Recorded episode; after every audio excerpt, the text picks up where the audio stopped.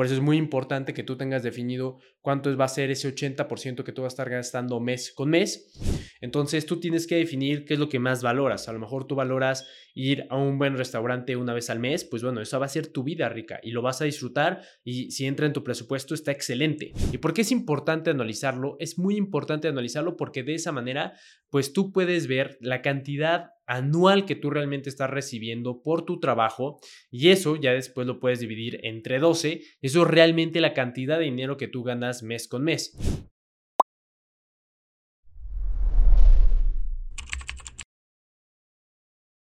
Muy bien, ¿qué tal mi estimada y estimado? Bienvenido a un nuevo episodio de Smart Money y el día de hoy te tengo tu regalo de Navidad. Seguramente en el momento en el cual estés escuchando este podcast, pues es ya un día después de la cena de Navidad, después de haber estado ahí con tus familiares, de haberla pasado increíble, pero ahora pues justamente en este lunes de bajón, pues mejor hay que aprovecharlo, hay que hacerlo productivo y más bien empezar a enfocarlo hacia algo bastante positivo, que es empezar con el pie derecho tus finanzas personales y tus inversiones para este 2024. Sin duda alguna, en el año 2020, 2021, 2022, incluso 2023, pues han sido un poco de, años con incertidumbre, de muy turbulentos, eh, bastante cambiantes en temas de tecnología, en temas de cambios de tendencia, en temas de, de, la manera en la cual vivimos, ¿no? Pasamos de vivir, por ejemplo, pues muchas personas eh, de estar encerradas en nuestra casa, ahora pues ya empezar a salir un poquito más y eso definitivamente pues está golpeando los bolsillos, ¿no? Porque muchos, de hecho es muy interesante la gráfica,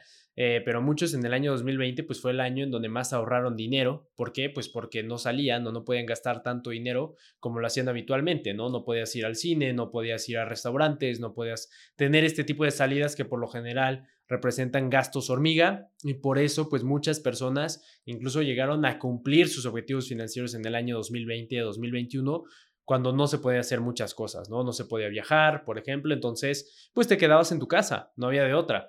Pero ahora que ya estamos en este 2023 y ahora 2024 lleno de muchas distracciones, de muchas, eh, de muchas, em, de muchas tentaciones, de muchas eh, pues marcas queriéndote vender todo el tiempo, queriendo que compres, queriendo que gastes tu dinero en ellas, pues definitivamente eso nos puede desenfocar de nuestros objetivos financieros del año.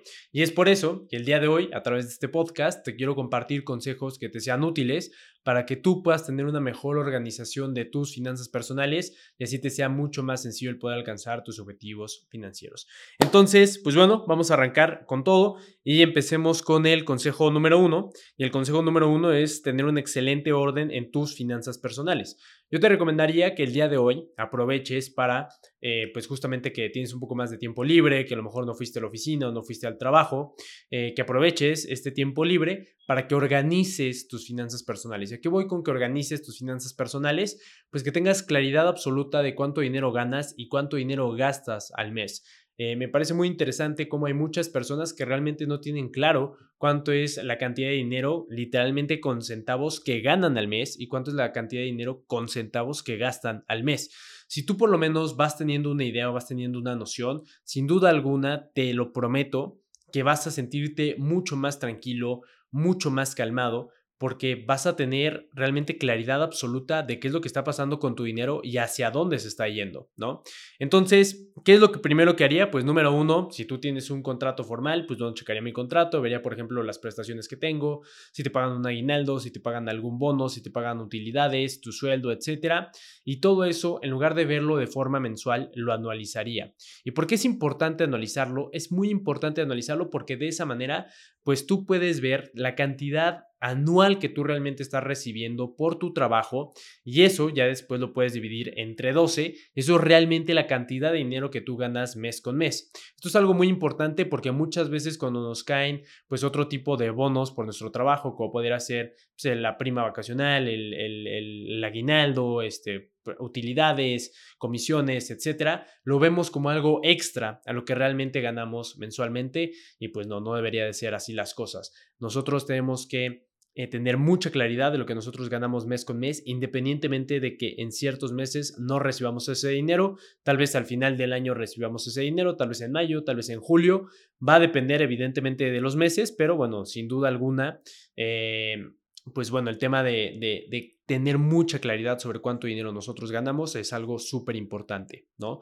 Entonces, eso sería el primer paso, que tú tengas claridad sobre cuánto ingresas y después nos pasamos hacia la parte de los gastos. Aquí puede ser un poco más complicado y la realidad es que eh, pues va a depender mucho de tu situación financiera, ¿no? Obviamente no es lo mismo, por ejemplo, un padre de familia que tiene 35 años, 40 años, a lo mejor ya tiene dos hijos, está pagando colegiaturas, de vez en cuando tiene que, pues ya sabes, ir al cine, pagar comidas, etcétera, ¿no? O sea, ya tiene responsabilidades financieras un poco más importantes que alguien que tiene a lo mejor 23, 24, 25 años, que pues es soltero, no tiene hijos, realmente no tiene responsabilidades financieras importantes, probablemente siga viviendo con sus papás y por ende, pues bueno, evidentemente tiene una mayor capacidad para poder gastar su dinero eh, sin estar comprometido, por así decirlo, a un gasto indispensable. Entonces, pues esto definitivamente va a ser una ventaja para esa persona. ¿Por qué? Porque va a tener una mayor capacidad de ahorro. Que mucho ojo, ¿no? Esto no significa que las personas a esa edad estén ahorrando, ¿no? Eh, hay algunas personas pues, que se están gastando todo su dinero y muchos usan esta excusa de, bueno, es que no voy a volver a tener 25 y voy a poder viajar con mis amigos o voy a poder este, comprarme este tipo de cosas o comprarme este coche, etcétera. Y muchas veces entramos en esas trampas financieras que no nos permiten construir un patrimonio. Porque recuerda, si tú no te sientes satisfecho con tu situación financiera actual, es porque hace cinco años no planeaste que así fuera. ¿A qué voy con esta frase? Que bueno, hace cinco años, si tú no tuviste un plan de acción que te acercara a esa situación financiera en la cual a ti te gustaría estar o definitivamente eh, tú es lo que estás buscando lograr o alcanzar, pues bueno, en eso nos tenemos que enfocar, en ese plan de acción a cinco años que realmente nos va a llevar hacia esos objetivos financieros, ¿no? Entonces, em, pues bueno, regresando a este punto, va a depender mucho de tu situación financiera, pero lo más común pues es esta regla del 50% de tus ingresos, tenerlos hacia esta parte de ingresos de, de, gastos fijos, ¿no? De gastos indispensables, como podría ser, pues, vivienda, comida, eh, transporte y salud. Esos son los gastos indispensables que nosotros tenemos. En gastos de vivienda, pues, obviamente entra la luz, agua, la renta, si tienes algún crédito hipotecario, pues el crédito hipotecario, etcétera, ¿no? Entonces, va a depender mucho justamente de cuáles sean tus gastos fijos, ¿no? Pero a lo mucho nuestros gastos fijos deberían de representar el 50% de nuestro ingreso mensual. Ya después de ahí viene el otro 50% que nosotros tenemos. Ese 50%, pues bueno, un 30% a lo mucho lo podemos utilizar en gastos personales. Gastos personales, pues es ahí en donde entra el famoso dicho de tu vida rica. ¿Y cuál es tu vida rica? Pues la vida en la cual tú destinas tu dinero para poder, pues disfrutar más de la vida, ¿no? Podría ser salir de vacaciones, podría ser ir a algún concierto, podría ser comprar ropa, podría ser a lo mejor ir al cine, podría ser ir a restaurantes, etcétera, ¿no? Entonces, tú ya vas a definir cómo acomodas ese 30% dependiendo justamente del estilo de vida que tú quieras tener, y ya el 20% lo vas a utilizar para tu ahorro y tu inversión. Entonces, aquí entra un punto muy importante. Yo lo que te recomendaría, mi estimada y estimado, es que eh, tengas mucha claridad sobre cuál va a ser ese 80% que tú vas a estar gastando de manera mensual. Y una vez que tengas muy claro cuál va a ser ese monto, ¿no? De ese 80%, pues entonces tú lo que vas a hacer es mandar, por así decirlo, tu dinero, o sea, una vez que te paguen, mandar ese dinero a otra cuenta de débito, ¿no? O pudiera ser tener una tarjeta de crédito topada hasta esa cantidad de dinero para que tú de esa forma, pues solamente puedas gastar ese dinero y no puedas gastar más. Entonces, por ejemplo, si tú ya tienes supongamos, ¿no? Eh, 1.500 dólares de ingreso mensual y tu 80% van a ser 1.250 dólares, pues ahí tú vas a estar eh, topando, por así decirlo, 1.250 dólares para poder ahorrar los 250 eh, dólares, ¿no? Entonces esos 1.250 dólares los vas a mandar a una tarjeta de débito, a otra cuenta bancaria o los vas a, este, vas a topar una tarjeta de crédito hasta esa cantidad de dinero para que tú tengas claro que eso es lo máximo que tú puedes estar gastando de manera mensual. Y mucho ojo, ¿no? Porque hay veces en donde nosotros, eh, pues bueno, empezamos a hacer gastos, ¿no? Que muchas veces son innecesarios, compramos cosas a meses sin intereses y de la nada no te das cuenta y ya llevas 6, 7 cosas a meses sin intereses. Y es ahí cuando se empieza a hacer una bola de nieve, la cual es lo suficientemente grande como para poder atorarte en un mes y no puedas pagar tu tarjeta de crédito. Entonces, pues obviamente eso no es lo que buscamos. Por eso es muy importante que tú tengas definido cuánto va a ser ese 80% que tú vas a estar gastando mes con mes. Y pues bueno, lo vayas destinando dependiendo de cada una de las cosas. Por ejemplo, de ese 80%, pues lo separas en la otra cuenta de débito. Uno lo puedes utilizar para el pago de la hipoteca, uno puedes utilizarlo para el pago de la renta, eh, si vas a hacer el súper y otros tipos de, compras que puedes hacer con tarjeta de crédito, te recomiendo que lo hagas con una tarjeta de crédito por varias razones. Una de ellas, pues bueno, los beneficios de las tarjetas de crédito, te pueden dar cashback, te pueden dar puntos, te pueden dar varias recompensas, incluso te pueden llegar a dar algunos viajes gratis, ¿no? Entonces, si a ti te gusta viajar, definitivamente eso podría ser una excelente opción. Y la otra muy importante, pues es que si a si tú no reconoces un cargo o si te llegan a, este, a falsificar la tarjeta o te la llegan a clonar, etcétera, y te hacen cargos a tu tarjeta, pues tú no vas a tener ningún problema, ¿no? Y, te comparto esto porque a mí una vez me querían hacer un cargo de 100 mil pesos, ¿no? En, salas y cosas para, para el hogar. Y obviamente yo no hice ese cargo, marqué mi banco, desconocí el, movimiento y listo, ¿no? O sea, rechazaron el cargo, pero si hubiera sido una tarjeta de débito, pues no hay forma en la cual el banco realmente te pueda apoyar en este tipo de situaciones y pues va a ser mucho más complicado, evidentemente va a ser un proceso más tardado y tu dinero, o sea, tú, tu dinero, pues va a estar atorado, ¿no? Entonces, en cambio, si usas la tarjeta de crédito, definitivamente... Eh, pues vas a tener mayor flexibilidad con eso, no es tu dinero, es dinero del banco y así es como tú puedes estar haciendo uso eh, de esta ventaja financiera, ¿no? De esta herramienta financiera que es una tarjeta de crédito. Entonces, pues el primer consejo sería tener en excelente en orden eh, nuestras finanzas personales, saber cuánto dinero es el máximo que nosotros vamos a gastar de manera mensual y eso ya destinarlo en una cuenta de débito separada, saber que eso es lo máximo que nosotros nos podemos gastar de dinero y ya está, o sea, no andarnos fijando de, ah, es que este, voy a apuntar este Starbucks que me acabo de comprar, voy a apuntar estos tacos que, que me acabo de comer, o sea, pues no le veo tanto sentido a eso, le veo más sentido a que simplemente tú fijes una cantidad mensual que es la que tú vas a estar gastando y hasta ahí. No debería haber más bronca con eso, ¿no? Eh, y tener muy claro cuáles son tus gastos fijos y cuáles tus variables y no pasarnos del 80% sumando fijos y variables y no pasarnos del 50% de los gastos fijos, que podría ser renta, despensa, transporte y eh, temas de salud como un, un seguro de gastos médicos mayores, ¿no? Muy bien, eh, número dos es justamente de lo que te platicaba, ¿no? O sea, definir tu vida rica y tu vida rica es definir las cosas que a ti te gustan, ¿no? Porque mucho ojo, o sea, obviamente pues a todo el mundo le encantaría pues tener comodidades en cualquier aspecto de su vida, pero pues obviamente cuando estás comenzando con tu vida financiera no va a ser así.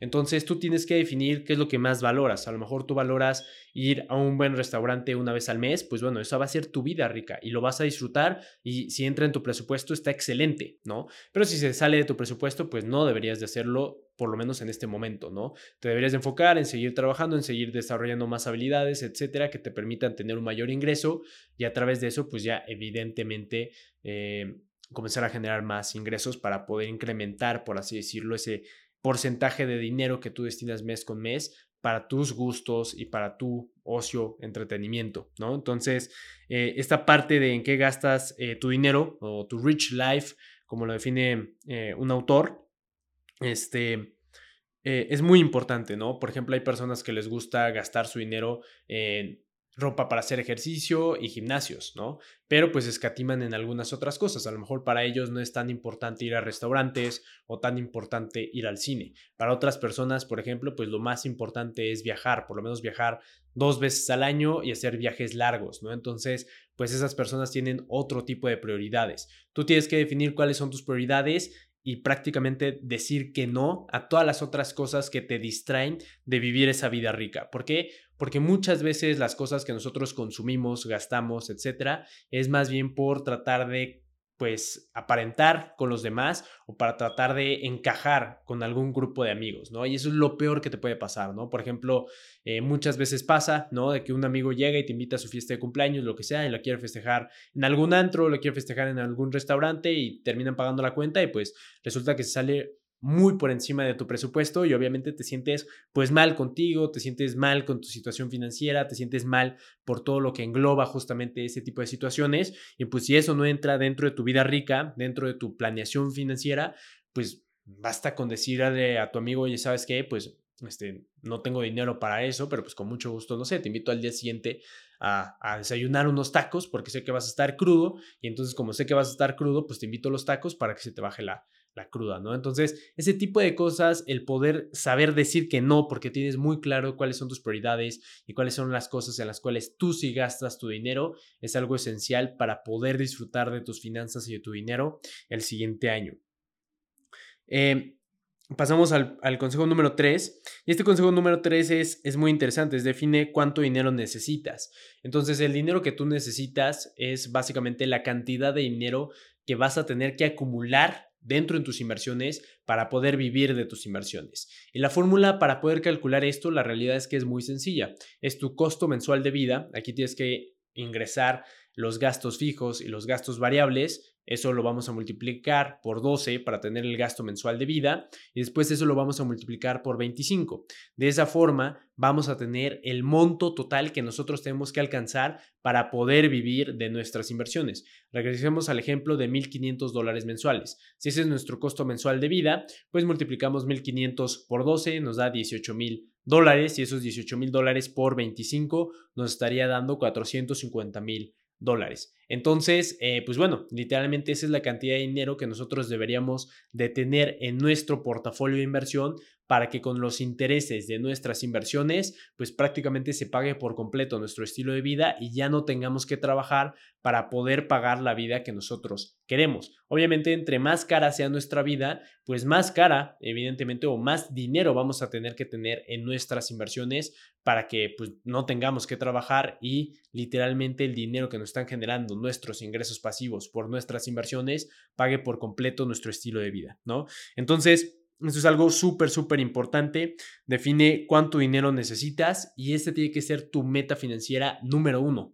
¿Y cómo vas a ir viendo que va evolucionando para bien? Pues evidentemente que cada mes tú vayas ahorrando una mayor cantidad de dinero y que tú vas viendo que tu patrimonio va creciendo a lo largo del tiempo. Y para eso, pues obviamente es muy importante invertir nuestro dinero, ¿no? Nosotros tenemos que invertir nuestro dinero en plataformas de inversión reguladas plataformas de inversión pues que estén, que sean seguras, en las cuales tú puedas invertir tu dinero y no vayas a tener ningún problema. Acá en México pues podría ser a través de la Comisión Nacional Bancaria de Valores, ¿no? O sea, más bien que esté regulada por la Comisión Nacional Bancaria de Valores y en Estados Unidos por la FINRA, ¿no? Entonces, por ejemplo, tengo un punto importante que es el punto eh, número 4, consejo número 4.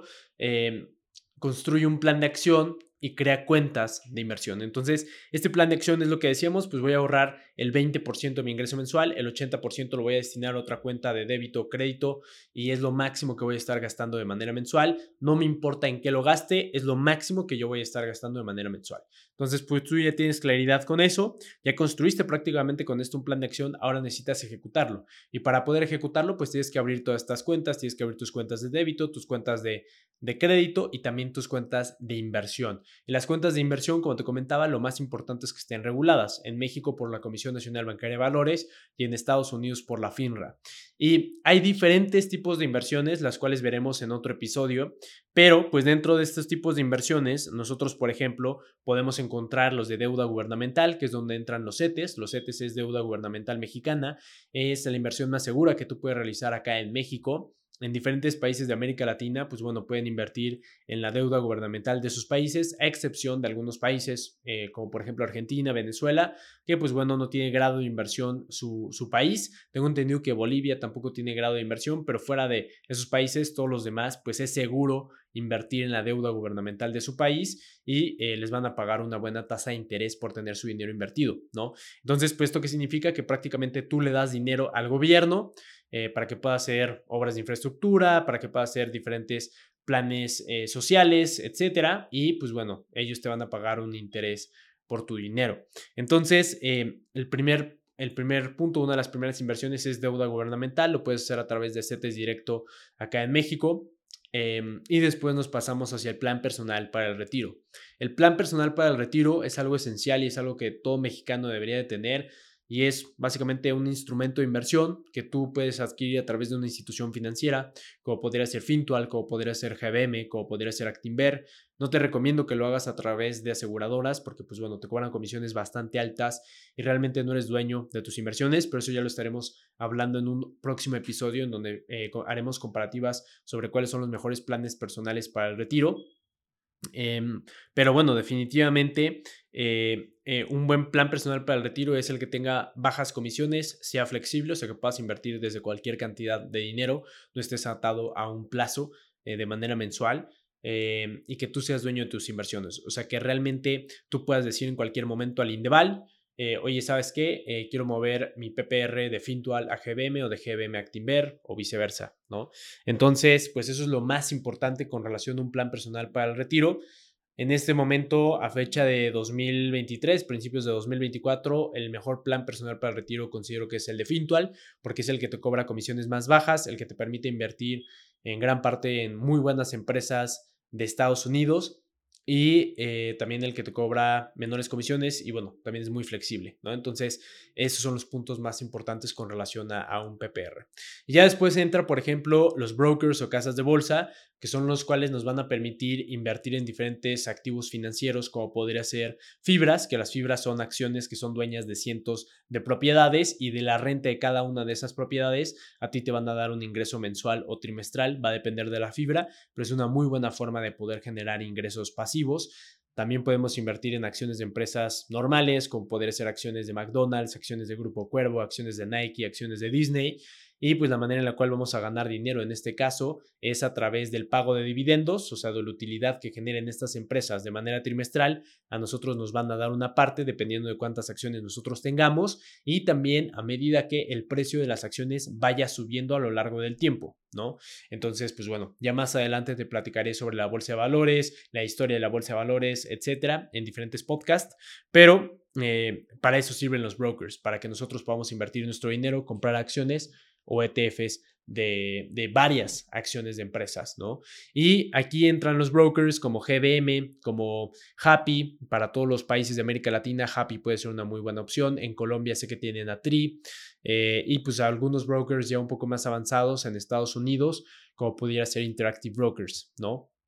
Entonces, eh, ahí están los brokers. Y por último, metería los, los exchanges. Los exchanges es básicamente en donde tú puedes comprar criptomonedas, como podría ser Bitcoin, como podría ser Ethereum, como podría ser este, Polkadot, como podrían ser diferentes eh, altcoins, ¿no? Las cuales pues obviamente representan un mayor riesgo, pero también te pueden traer un mayor rendimiento siempre y cuando sean buenos proyectos. Pero estas deberían de ser las inversiones que o harías hasta el final porque requieren de un poco más de conocimiento y de entendimiento de los mercados financieros, también un poquito más de investigación sobre todo lo que conlleva el mundo de, de o el mercado de las criptodivisas, porque definitivamente es un mundo muy distinto a todo el mundo de las inversiones convencionales. Eh, entonces, pues bueno, esto va a ser algo bastante, bastante diferente, ¿no? Entonces, eso es lo que haría, ¿no? Tienes tu cuenta en CETES directo, tienes tu cuenta en Fintual para tu plan personal para retiro, tienes tu cuenta en GBM para poder comprar fibras, para poder comprar acciones, para poder comprar ETFs y tienes tu cuenta en Bitso, que pues es el mejor exchange acá en México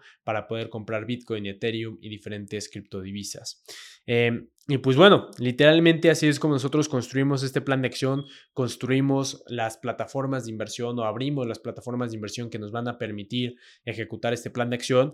Y pues ya el punto número 5 es... Eh, ser constante. ¿Y a qué voy con ser constante? Pues cada semana dedicarle por lo menos unas dos horas de tu domingo, que dos horas es nada, a poder tener claridad financiera. Checar tus gastos, checar que todo va en orden, checar que los ingresos igual todo en orden, checar que, por ejemplo, no haya algo raro con, tus, con tus tarjetas de crédito, algún cargo no conocido, etcétera. Eh, ese tipo de cosas es algo esencial. Con dos horas, créeme que te vas a ahorrar muchísimo más tiempo en el futuro si tú de la nada descuidas por completo tus finanzas personales. Y también a lo mejor echarte pues, una leída a qué está pasando en los mercados financieros, qué está pasando en la bolsa, qué está pasando eh, con Estados Unidos, con la economía, etcétera. Ya sabes que tienes este podcast donde todo el tiempo te estamos compartiendo información de valor para que tú puedas tomar mejores decisiones con tu dinero, con tus inversiones. Y pues bueno, evidentemente, eh, pues estar al pendiente justamente de qué es lo que está pasando en este mundo financiero. Pero bueno, mi estimada y estimado, pues eso sería prácticamente todo por este podcast. Espero que te haya sido de valor, que te haya gustado. Eh, ya sabes que si tú quieres que nosotros te asesoremos y te ayudemos a construir un plan de acción personalizado para que te ayudemos a alcanzar tus objetivos financieros, todo eso lo hacemos a través de la membresía Wealth, en donde nos convertimos en tu asesor financiero personal y te ayudamos a crear una estrategia personalizada para tus finanzas personales y tus inversiones. Y pues bueno, ya tenemos más de mil personas que forman parte de nuestra comunidad, que les hemos ayudado a alcanzar estos objetivos financieros. Y en verdad, nada nos haría más feliz que poder ayudarte a alcanzar pues estas nuevas metas que vienen para el 2020. 24. Entonces te mando un fuerte abrazo, que tengas un excelente eh, año, ¿no? Y pues ya nos estaremos viendo en siguientes episodios. Cuídate mucho.